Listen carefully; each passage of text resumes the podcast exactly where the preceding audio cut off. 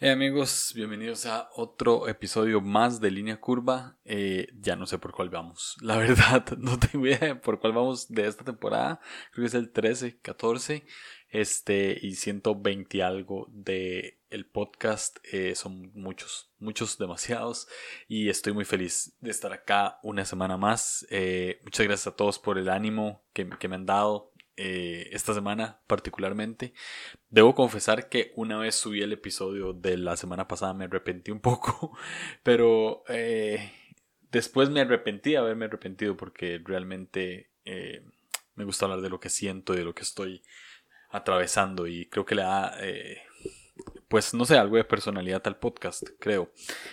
ustedes dirán, ustedes que lo escuchan. este, pero nada, gracias por, por, por estar acá, por siempre apoyar eh, han cambiado un poco los episodios del podcast, lo sé, ya no hay música, no sé si lo notaron, pero eh, ciertamente es que no me gusta la música que tenía, la verdad, y hasta que no encuentre una que me guste no la voy a poner. Y nada, estamos creo que a, a, mitad de esta cuarta temporada, eh, ha sido extraña porque no tiene serie de enneagrama como, como han notado 10 de 10 tuvo muy pocos puede ser que vengan más pero pero así vamos. Esta es la cuarta temporada y creo que me está gustando bastante. Entonces espero que a ustedes también les esté gustando. Y nada, vamos con, con este episodio que se llama María, el príncipe y los niños. María tenía los ojos hundidos y tristes. No comía porque no tenía que comer. No dormía porque no podía dormir.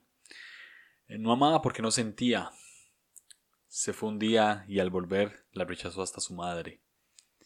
Era el ejemplo perfecto que utilizaba el pastor para predicar de cómo se veía una persona pecadora, señalada y condenada por todos y por ella misma, menos por uno, el príncipe, que era compasivo sin condiciones. No estaba enamorado de María, solo sentía compasión de ella. Tanta compasión que la besó una vez y al mismo tiempo le explicó que no era amor, era compasión. A María eso le valía. Tuvo un beso y afecto después de tantos años. Si eso no era amor, entonces ¿qué es el amor? El príncipe tenía una pandilla, todos niños y niñas, tan inteligentes que no tenían necesidad de escuela. Juntos amaron y cuidaron a María hasta su temprana muerte.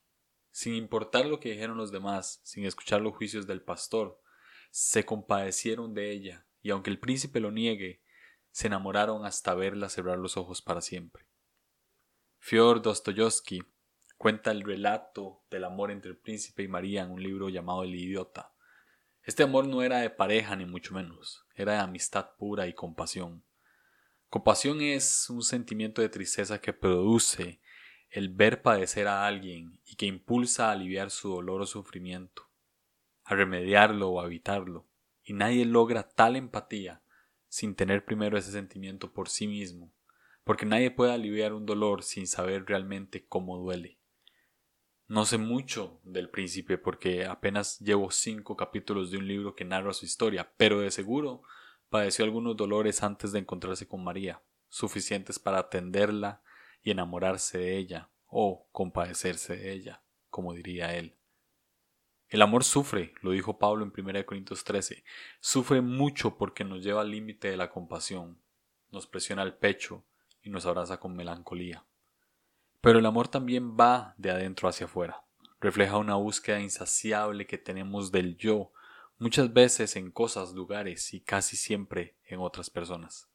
Queremos vernos en otros porque queremos entendernos y es donde cuando encontramos unos ojos tristes y desgraciados como los de María en algún lado, nos adentramos en nosotros mismos y sentimos lo mismo que esa persona siente.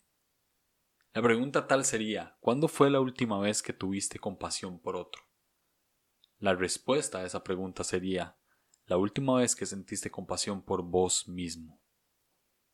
Cuando me aprieta el pecho de tristeza, trato de encontrar a alguien con un dolor similar o más fuerte que el mío, y darle mis mayores actos de caridad y ánimo. Cuando lo hago con otra persona, entiendo que lo hago conmigo mismo.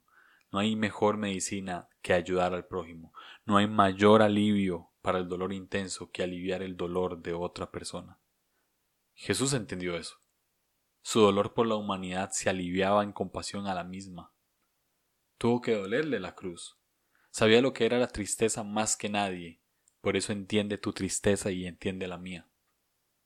Nuestro cable a tierra debe ser y nada más ponernos en la posición de otro, que también se pone en la posición de otro, y así va como una cadena de humanos empáticos que se ponen unos en la posición de otro y así sucesivamente, que se autocompadecen unos a otros hasta el punto de aliviar el dolor comunal producido por nuestra propia corrupción, empezando desde el que más sufre hasta el que menos sufre, porque sólo el que más ha sufrido podrá aliviar dolores más pequeños, y ese que más ha sufrido ha sido el Cristo mismo.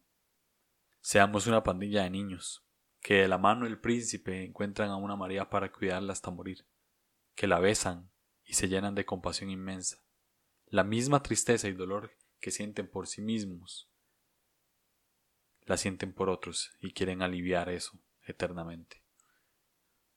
Andy Warhol, un diseñador importante en la historia, creativo hasta los huesos, veía en Nueva York algo que nadie más veía, donde todos veían edificios, dinero, él veía una oportunidad de sacar belleza.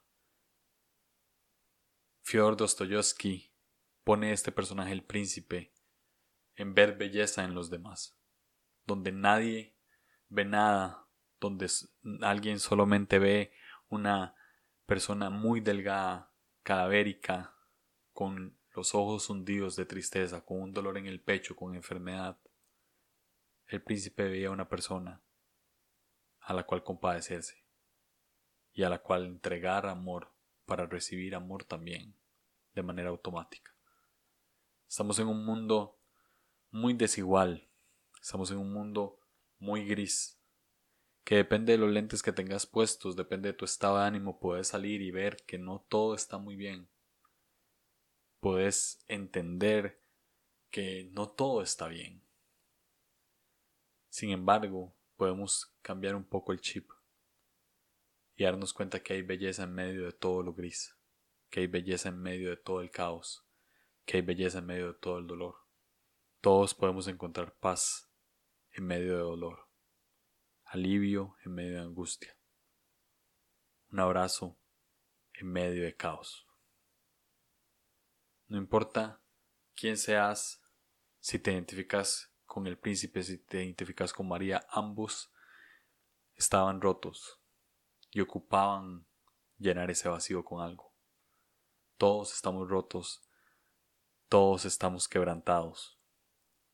Jesús mismo se sentía roto y quebrantado antes de ir a la cruz. Pero encontró belleza en esa cruz, encontró belleza en ese momento. ¿Querés encontrar belleza en medio de un caos? Fíjate en el espejo, con otro mood. Victimizarse no es autocompasión. Autocompasión es otra cosa. Autocompasión es sentir una tristeza profunda por el dolor que estás sintiendo y querer frenarlo. Extende el brazo de compasión hacia vos mismo, extendiéndolo también hacia otra persona seamos otra vez una pandilla de niños que de la mano del príncipe encuentran una María para cuidarla hasta morir, que la besan y se llenan de compasión inmensa. La misma tristeza y el dolor que sienten por sí mismos lo sienten por otros. Y quieren detener eso. Nos escuchamos.